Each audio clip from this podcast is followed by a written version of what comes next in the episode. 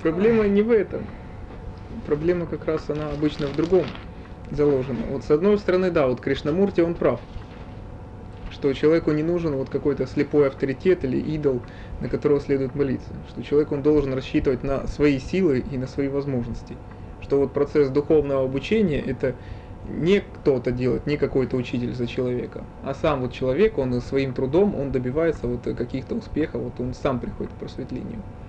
Но Раджниш тоже прав, говоря, что человек не может же взять э, с потолка это все обучение. Что человек, раз он же, он не имеет же этих плодов, он не имеет этих результатов, но он как слепой, он не знает, куда ему идти. И даже если он имеет какой-то надежный метод, которым можно руководствоваться, он не знает, э, ну, к чему он придет. Он идет как слепой. Он во многом верит тем людям, которые этот путь прошли. Вот он прочитывает в книге, что вот люди говорят, вот делайте так, потом вам будет очень хорошо. Он верит им на слово. Он еще не имеет этого собственного опыта, он им только верит всем учителям, Кришнамурти, Раджнишу. Он только на слово может повериться, положиться на их опыт только и всего-то. И поэтому Раджниш прав, говоря в том, что вот э, необходимо вот это именно учительское видение. Что вот именно учитель он сможет точно указать человеку дорогу. Но Кришнамурти прав в том, что человек он должен сам к этому подойти чтобы не найти в себе идола, или, опять же, вот кумира, вот которому только вот как Иисус вот упасть на колени и молиться, ничего не видеть. А вот э, найти именно учителя, который не проделает путь за человека, а покажет дорогу. Вот он скажет, вот делай так. А дальше это уже дело человека. Будет он это делать или нет, это и уже его проблемы. А учитель, он лишь указывает путь. И он, единственное, он может указать какие-то ошибки. Если ученик вдруг начинает делать что-то не то, он говорит, ты делаешь не так только и всего-то. Но опять же, он не сделает за ученика его работу.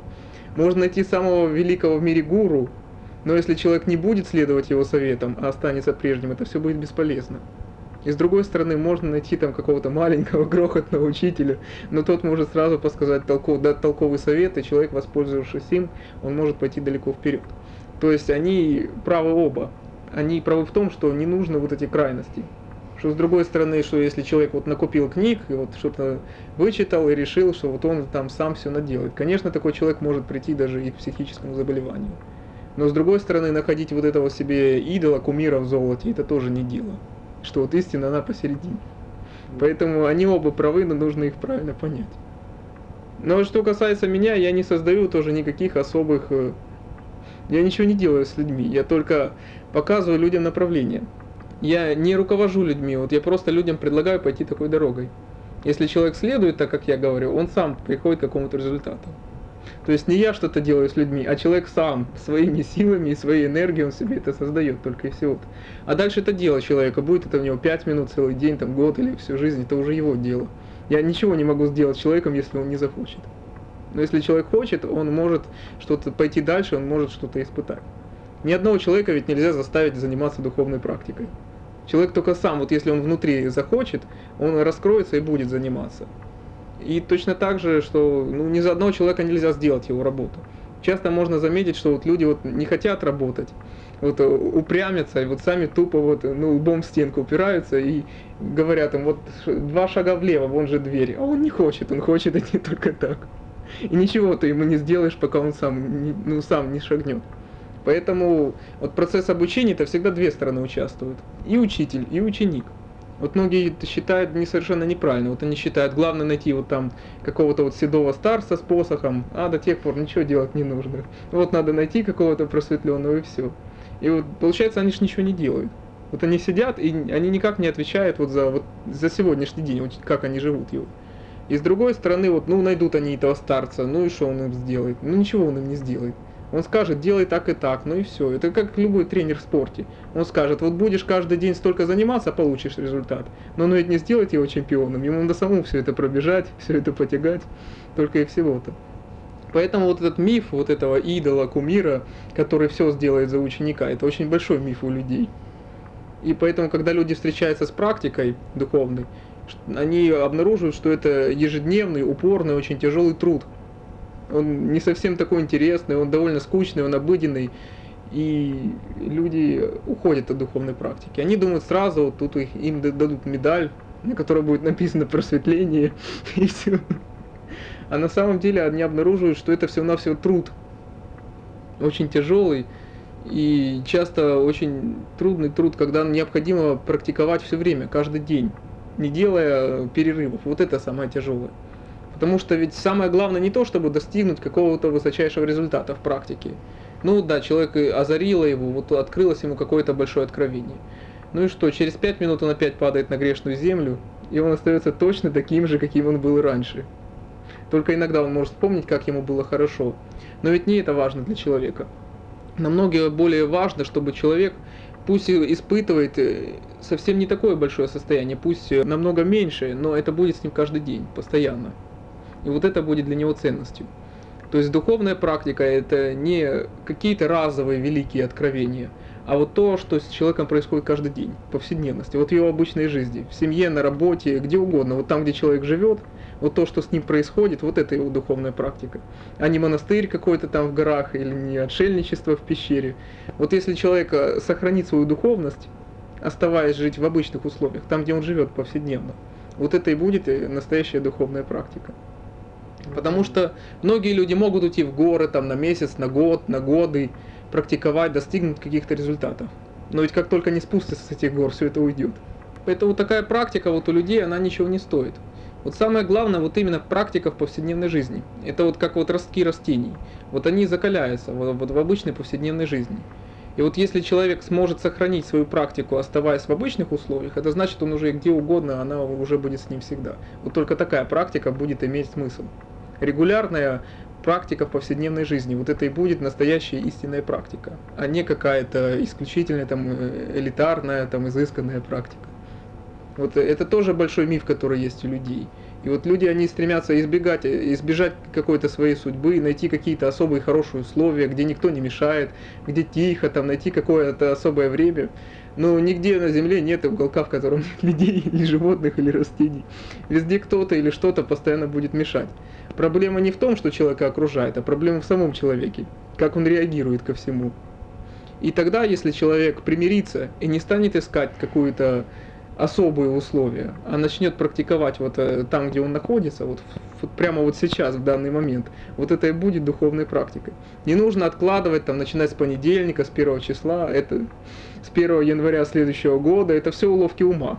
Вот нужно начать прямо сейчас и не бросать, и это будет самое главное. И неважно, на каком уровне духовного развития находится человек сейчас. Он может находиться абсолютно на любом уровне. Но если он начнет практиковать каждый день, он будет постоянно вкладывать силу в эти занятия. И со временем э, в этих занятиях накопится столько силы, что это прорвется, и человек сможет реализовать какое-то высокое состояние. Вот это и будет духовной практикой. А чего стоит тот гений, который практикует, допустим, раз в неделю только и всего-то? Шесть дней в неделю человек живет обычной жизнью, а один день человек сидит в медитации. Ну чего стоит такая практика? Она не стоит совершенно ничего. Но если человек хотя бы 15-20 минут практикует каждый день, независимо от того, устал ли он, озабочен он чем-то, но он практикует. Вот это постепенно принесет плоды. Вот это и будет настоящей духовной практикой. Здесь тоже нужно просто придерживаться середины. С одной стороны, ну, конечно, нужно следить, вот, э, насколько вот, э, ну, причиняешь или не причиняешь неудобства людям. За этим, конечно, наблюдать надо. Но быть постоянно от этого зависимым тоже не следует. Это, То есть постоянно обращать внимание да, это... на других людей это плохо. Ну, хотя, конечно, интересы и мнения людей тоже надо учитывать. Здесь просто нужно найти середину, и тогда будет все нормально. С другой стороны, практика концентрации медитации, она сама по себе, да, она часто вызывает конфликты с окружающими. Потому что окружающие начинают замечать, что вдруг человек начинает меняться. Даже характер человека, он может измениться. Что человек начинает ну, жить какой-то совсем другой жизнью, непонятной для окружающих. И окружающие, безусловно, они из страха, из боязни, потому что страшно все, что непонятно для человека. Они стремятся тут же вернуть Икара на грешную землю. Они тут же стремятся выбить его из этого состояния любыми всеми возможными способами. Потому что если человек действует нелогично каким-то образом для них, это уже он не контролируем. Они не знают, что он, как он поступит и в ту или иной ситуации. Он не подчиняется им. И поэтому они вот именно вот из-за такого страха пытаются все время его в какие-то тиски, в прежние рамки его вернуть. И поэтому, безусловно, вот здесь вначале часто возникают конфликты у тех, кто начинает заниматься практикой. И вот здесь вот начинается одно из вот начальных испытаний духовной практики. Прервется ли на этом практика человека, бросит ли он это все, остановит или пойдет дальше. Потому что если человек будет приходить все к большей и большей сосредоточенности, погруженности внутрь себя, а не на внешние объекты, то тогда никто из окружающих и ничто внешнее не сможет уже повлиять на него и выбить его из этого внутреннего состояния. И вот тогда человек, он уже сможет э, перейти к следующему этапу, к гармонии с окружающим. Ведь если человек полностью сосредоточен, он полностью контролирует свои чувства, свои мысли, ведь именно такой человек и может что-то видать окружающим, его людям. Потому что он не подастся на какую-то сиюминутную эмоцию или мысль. Он э, способен полностью сосредоточенно и контролируя себя, он способен взвешенно дать слова, в отличие от любого из окружающих.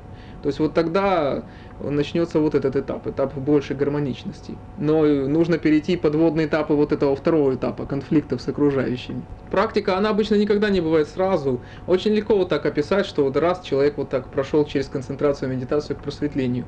Но на самом деле практика, она имеет очень много взлетов, очень много падений. Это очень долгий процесс.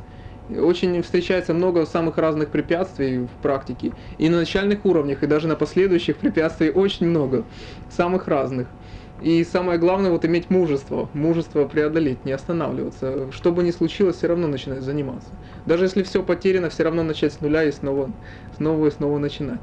И вот только такие люди, которые вот имеют большое мужество, вот они доходят до конца. Здесь самое главное всегда вот один критерий – Единственное, что можно считать окончательным и бесповоротным, вот это, начал ли человек заниматься духовной практикой или нет. Обычно те люди, которые серьезно приступают к духовной практике, они говорят, что они не могут уже прекратить заниматься ею совсем. Вот это единственное является единственным критерием в жизни. Что же касается образа жизни и любых занятий, тогда здесь э, ответить на это можно всегда только одним способом. Сохраняется ли при этом практика или не сохраняется. Ведь если человек, допустим, от э, половой жизни перешел к воздержанию. Ведь, скорее всего, у него при этом огромное количество мыслей и чувств будет по-прежнему уходить на объекты, связанные с половой жизнью. И он будет это только подавлять. То есть таким образом он будет подавлять и отсекать энергию, которая идет в нем. Разве это будет сосредоточенностью? Это будет раздвоением. Поэтому это не настоящая духовная практика. Но если человек останется полностью сосредоточенным то, чем он занимается, это и будет духовная практика. Ведь э, даже занимаясь сексом, человек может быть полностью погружен в то, чем он занимается. Если человек работает каким угодно трудом, физическим, умственным, неважно, но если человек полностью сконцентрирован на том занятии, которым он занимается, ведь это тоже будет концентрацией. И таким образом практика продолжается. Если человек целостен в том, что он делает, он полностью весь в этом, он не раздвоен на несколько разных целей, он полностью занимается только этим. Вот это и будет настоящей духовной практикой. И неважно, будет ли это половая жизнь, воздержание, работа, уединение, это все не имеет никакого значения. Самое главное не внешняя деятельность, а отношение человека к этому. Ведь если человек идет по улице, смотрит не под ноги, а куда-то на небо, думает о чем-то третьем, загадывает что-то четвертое. Разве можно сказать, что он идет? Он одновременно занимается столькими разными вещами, он может и упасть в любой момент. Он ничего не разглядит, во-первых, толком, что перед собой находится. Он и не обдумать ничего толком не сможет. Он делает кучу дел и ни одно не сможет доделать полностью. Но вот если человек будет в, какой, в каждый момент времени делать э, что-то одно, целенаправленно, сосредоточенно, то такое дело человек сможет делать полностью и получить удовольствие еще от этого. Это и будет настоящая духовная практика. Ну, конфликт, да, здесь нехорошо. Самое лучшее решение, опять же, это быть целостным, вот в том действии, в котором находишься. То есть, если это секс, то надо заниматься сексом. Если работаешь, то работай. Если идешь, то иди это как раз вот именно эта стадия конфликта, когда человек все больше отходит от внешнего, и, безусловно, у него возникает конфликт. Бывают иногда вот такие стадии в практике человека, когда человек сам вот чувствует, что вот, допустим, что-то ему в этот момент не нужно. И он может даже отказаться от еды, но это будет, он сам примет такое решение. Он может почувствовать даже, что вот, допустим, в какие-то дни секс ему просто не нужен, он не испытывает потребностей. И тогда он просто им может не заниматься. Он может в самом деле посвятить время, может быть, наблюдению. Ему может быть какое-то время лучше в самом деле просто тихо посидеть, понаблюдать за собой, ему больше ничего не нужно. А бывает наоборот период, когда человек хочет активно вот это воплотить то, что есть в нем в жизни, в бурном кипящем ритме, и тогда он делает это. Самое главное, чтобы тут не было насилия. Не нужно заставлять себя или следовать какому чему-то глупому неразумному совету. Человек сам может почувствовать, что ему нужно. Нужен ему сегодня секс или не нужен. Нужно ли ему сегодня это есть или не нужно. Человек сам может это почувствовать, и ничей совет ему здесь не нужен. Поэтому вот говорить, что вот э, не нужно заниматься сексом или не нужно есть вот это, это глупые совершенно советы. Человек сам может э, оценить, упорядоченно идет его жизнь или она каким-то образом беспорядочна для него. Он сам это может увидеть и почувствовать и решить, как ему лучше поступить. Поэтому слушать вот только Судзуки или только вот того, это будет всегда неправильно. Человек может оттуда что-то выбрать для себя, но он не обязан следовать этому все время. Человек в конце концов сам может управлять своей собственной жизнью и решить, что ему нужно, а что ему не нужно. И вот когда у человека постоянно идет практика концентрации, человек может заметить, что вот некоторые вещи для него лишние. Что, допустим, вот то, чем он мог заниматься много лет, что ему это, допустим, не нужно. Он чувствует, что он просто понапрасну расходует туда энергию. Ему это совершенно не нужно. И он может это отбросить. Человек может общаться с какими-то людьми, он обнаружит, что друг, с которым он общался 20 лет, он уже ну, перестал быть для него другом. Он общается с ним только из приличия. А этот человек для него уже чужой. И тогда он может бросить просто общаться с этим человеком. На человека перестают давлеть вот эти правила «нужно», «нужно», «надо», «прилично» и так далее. Это как раз говорит об отсутствии в этот момент сосредоточенности. Ведь если человек постоянно сосредоточен, это значит, что ничто внешнее его не отвлекает. То есть, если кто-то попытается на него воздействовать, он э, не ответит так, как от него ждут. Ведь что будет страшно, допустим, если какого-то человека обзовут дураком или еще кем-то? Ну, от этого человек ведь не станет ни глупее, ни умнее. Он останется тем же, какой он есть. Но э, человек тут же думает, как же ж так, как же ж я не отвечу на это, я же должен ответить тем же. Он... Это очень важная вещь, суметь посмотреть на себя со стороны, отстраниться от ситуации. А, Единственное, что можно еще сказать вот по поводу практики, то очень важная задача вот именно для вас, это было бы найти здесь правильное понимание того, что является практикой. Практика, она заключается не в том, что человек испытывает какие-то состояния или переживания. А практика, она заключается в том, что у человека изменяется отношение к миру, к людям, ко всем вещам. Вот именно это изменение отношения, вот оно и называется духовностью. А в том, что вот с человеком происходят какие-то необычные вещи, или человек начинает обретать какие-то способности, это еще не говорит о духовной силе. Вот это самое главное. Поэтому да, человеком в ходе практики, в ходе даже его обычной жизни может происходить масса самых разных вещей. Человек может обрести какие-то способности, потерять их, но это все является неважным. Самое главное вот именно воспитание вот самого себя. Вот эта практика, вот это является самым важным. Вот изменение отношения. Причем отношения не в каких-то особых моментах, а вот э, отношения, которые сохраняются каждый день. Вот тот человек, который он есть каждый день, в обычной обстановке. Вот это говорит о том, кем он является на самом деле. И поэтому не нужно обращать внимание, что будет э, происходить. Могут происходить, э, да, самые разные необычные вещи.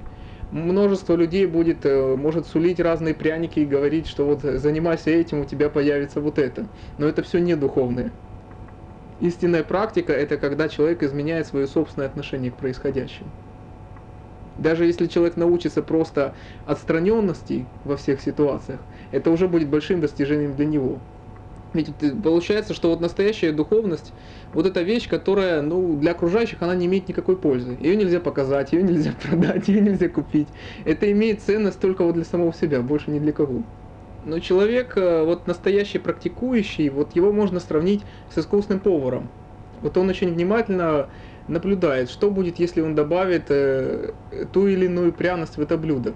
Точно mm-hmm. так же вот человек, который практикует, он постепенно начинает замечать, что вот есть какие-то вещи, есть какие-то люди, которые ему помогают, направляют на практику. Это могут книги, это могут быть разговоры с какими-то людьми, это может быть просто какая-то ситуация в жизни, или какое-то место, или какая-то работа, это может быть все что угодно. А есть такие вещи, которые мешают практике. Это тоже может быть какая-то деятельность, какие-то люди, это может быть что угодно. И такой человек, он должен просто умело распорядиться этим опытом. Он может просто следовать вот тому, что помогает в его практике, и избегать того, что мешает, только и всего-то. И он может создать свои собственные условия для практики. Точно так же наверняка ведь есть книги, которые вот настраивают на практику, они помогают, они вдохновляют. И бывают книги, которые, или фильмы, да, которые вот просто прочитываешь или просматриваешь бездумно, и ничего для себя не выносишь в этом. И вот просто следует внимательно наблюдать, что помогает практике, а что мешает. Я Это техники, я считаю, ну, они техники как бы второго разряда. Самые главные техники это вот техники, которые вот учат концентрации непосредственно. Вот то, вот с чего мы начинали тогда вот на занятиях. М. Вот это является обычно самой лучшей техникой. Почему? Потому что вот если человек сумеет все время сосредотачиваться на объекте, на любом объекте, это значит, что эта сосредоточенность у него просто сама по себе автоматически перенесется на все, чем он занимается. То есть человек, он выработает навык концентрации. И тогда он сам перенесется на всю его жизнь. Чем бы он ни занимался, он это привыкнет все делать сосредоточенно. Это будет для него естественным состоянием. Поэтому я считаю, не нужно вот стремиться специально себя вот что-то заставлять делать или чего-то не делать. Просто нужно не стремиться себя заставить сделать что-то. Это не должно быть насильно. М. То есть вот э, ну, нужно, чтобы вот э, тело, чтобы вот все в человеке это приняло. Вот если принимает это в человеке, то тогда это нормально. Но если человек себя заставляет говорить нужно, нужно, это будет хорошо, это уже не Ну, то, что нужно делать. Это как раз э, то, что вот как вот многие люди имеют ленивое тело, им нужно заниматься спортом, чтобы это натренировать. Точно так же люди обычно имеют ленивый ум. Они не привыкли управлять своим собственным умом. И вот эта техника по концентрации, она вот является своего рода тренировкой. Человек учится, э, трени- тренируется управлять своим умом. И вот точно так же, как вот бывает, люди приходят на первые тренировки, им тяжело, они очень быстро устают, они не привыкли работать со своим телом. Точно так же люди не привыкли управлять со своим умом. И поэтому действительно вначале это очень тяжело, вначале ничего совершенно не получается, у всех причем поголовно. Но если человек, опять же, регулярно, он занимается, несмотря ни на что, то тогда человек может добиться успеха в практике. Здесь самое главное, что не нужно стремиться вот э, ожидать сразу вот достичь каких-то великих успехов, или вот стремиться вот э, сразу вот сесть вот в один день, просидеть там целые сутки и добиться сразу успехов. Если человек пусть будет потихоньку практиковать каждый день, он сам постепенно начнет себе увеличивать нагрузку, но самое главное, что не прерывать занятия, несмотря ни на что, то тогда можно добиться будет успеха, и все. Это очень простая вещь, но ее просто нужно выполнять, и все. Эта техника вот удобна тем, что вот, э, ну вот невозможно только два результата. Вот или получится, или не получится. Есть много техник, вот когда человек себе может там что-то вообразить, и вот на самом деле ничего нет, и человек может вообразить, что с ним что-то происходит. М. Здесь же в этой технике вот человек же всегда может сказать, что вот он концентрируется или он отвлекся, занимается чем-то другим. Мгм. То есть это, ну, буквально руками это можно ощутить, Да. пощупать. Поэтому эта техника намного удобнее, чем вот многие техники там в разных книгах, когда описывают там представьте себе то, представьте себе это. Человек может легко сам себя обмануть. А эта техника, она вот или получится, или не получится. Поэтому она особенно проста и удобна. Раджниш по этому поводу говорил так, вот он говорит, рискните, вы ничего не теряете.